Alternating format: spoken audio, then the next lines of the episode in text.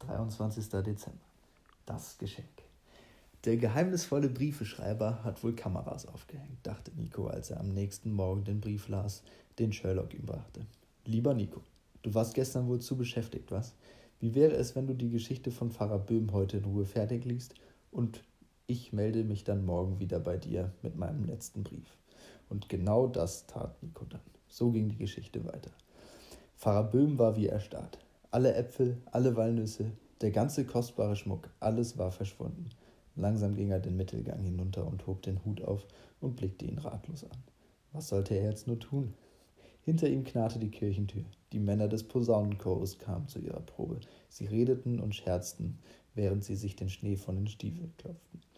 Als sie den Pfarrer mitten in der Kirche stehen sahen, rief einer ihm zu: Na, Böhm, überlegst du noch, ob du wirklich schon den Baum schmücken musst? Alle lachten. Wo ist denn der Goldschmuck? Doch als sich der Pfarrer zu ihnen umdrehte und sie sein ratloses Gesicht sahen, verstummte ihr Lachen. Er versteckte den Hut schnell hinter seinem Rücken und zögerte etwas. Dann sagte er blinzelnd: Nein, ähm, also, wir werden dieses Jahr mal keinen Goldschmuck haben. Die Männer schauten ihn überrascht an. Sie begriffen nicht und protestierten. Doch Böhm schüttelte hartnäckig den Kopf. Nur Peter Greiner sah den Pfarrer an und schien zu verstehen. Er ging zu Böhm und legte ihm die Hand auf die Schulter. Keine schlechte Idee. Ich gehe sofort zu allen Glasbläsern und hole mir ihre Reste, und dann mache ich uns Äpfel aus Glas. Er drehte sich um und ging. Dankbar blickte ihm der Pfarrer hinterher. Am Abend, als die Kirche brechend voll war, erstrahlte der Weihnachtsbaum in völlig neuem Glanz. Greiner hatte auch farbiges Glas in seinen Kugeln verarbeitet und jede brach das Licht der Kerzen in tausend Funken. Der ganze Baum schien nur aus Licht zu bestehen. Der Bürgermeister kam zu Böhm, klopfte ihm auf den Rücken und rief: Das ist die beste Idee, die Sie je hatten, Herr Pfarrer. Ein Weihnachtsbaum mit Glasschmuck ist genau das Richtige für unsere Gemeinde. Gut gemacht. Böhm sagte dazu nichts. Er dachte an den Fremden, der irgendwo da draußen versuchte, den goldenen Schmuck gegen etwas zu essen zu tauschen.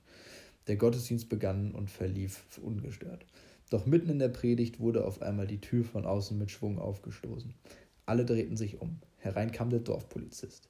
In einer Hand trug er einen Beutel, mit der anderen hielt er einen Mann am Kragen fest und schleppte ihn in die Kirche.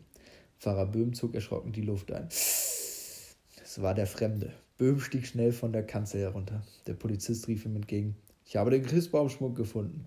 Diesen Halunken hier habe ich auf der Straße aufgegabelt. Er hatte ihn in seinem Sack. Ein Raunen ging durch die Gemeinde. Der Pfarrer schaute sich um und sah in die empörten Gesichter seiner Nachbarn und Freunde. Der Polizist schüttelte den Mann und dröhnte. Er hatte die Dreistigkeit zu behaupten, sie hätten ihm die Goldäpfel geschenkt. Wütende Rufe waren zu hören. So eine Frechheit! Ins Gefängnis mit ihm! Was meint er, wer er ist? Pfarrer Böhm hob die Hand. Es wurde ruhig. Dann sah der Kleine die dicke Pfarrer dem Polizisten ins Gesicht und sagte: Aber das stimmt. Das hat alles seine Richtigkeit. Ich habe diesem Mann den Goldschmuck geschenkt. Er kam an meine Tür, hatte offensichtlich Hunger und ich hatte nichts anderes zu geben. Und an Weihnachten kann ich doch niemanden von meiner Schwelle weisen, meint ihr nicht auch? Die Kirche war vollkommen still. Alle starrten den Pfarrer mit offenen Mündern an, und der Fremde hob den Kopf und sah ihm ins Gesicht. Böhm blickte ihn nur an und nickte. Nimm den Schmuck, wie ich schon sagte, mein Freund. Wir hoffen alle, dass du ihn gut gebrauchen kannst. Und wie du siehst, wir haben schon neuen Baumschmuck. Der Bürgermeister hat mir bestätigt, dass er sogar noch schöner ist als der alte. Er nahm den Polizisten den Beutel aus der Hand und gab ihm den Mann. Der Polizist ließ dessen Kragen los. Langsam zögernd nahm er, äh, nahm der Fremde die Tasche und ging den Mittelgang hinunter. Fast an der Tür drehte er sich noch einmal um. Immer noch etwas, immer noch war es völlig still. Und dann fiel die Kirchentür hinter ihm ins Schloss. Und der König wird ihnen entgegnen: Ich versichere euch, was ihr für einen der geringsten meiner Brüder und Schwestern getan habt, das habt ihr für mich getan. Matthäus 25, 40.